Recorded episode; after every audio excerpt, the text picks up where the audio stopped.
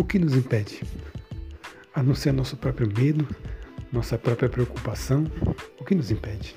Nada. O mundo agora para você é uma tela em branco. Você coloca nele as cores que você quiser agora, você cria nessa tela em branco o que você quiser.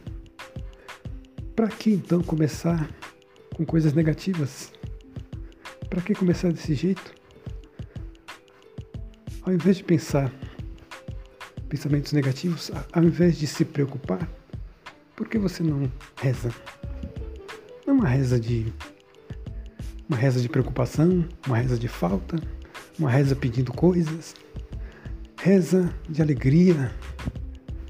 Faça uma oração de alegria, agradecendo por tudo que você já tem, por tudo que você conquistou. Agradeça pelo que você tem. Você tem saúde, você tem dois braços, duas pernas.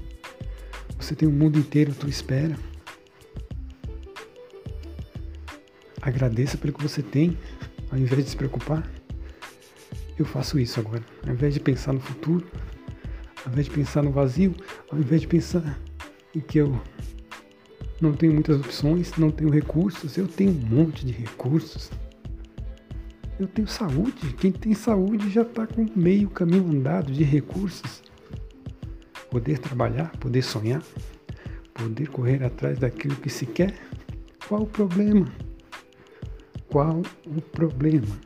A gente inventa nossas próprias sombras para nos perseguir, para ficar em cima da nossa cabeça, maquinando, traquinando armadilhas para nós mesmos nas trevas, uma enxurrada de pensamentos, pensamentozinhos negativos, coisinhas sem importância.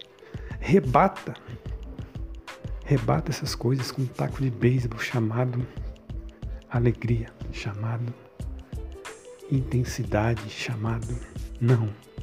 Isso vai dar certo sim, porque eu cheguei até aqui. Eu já cheguei até aqui.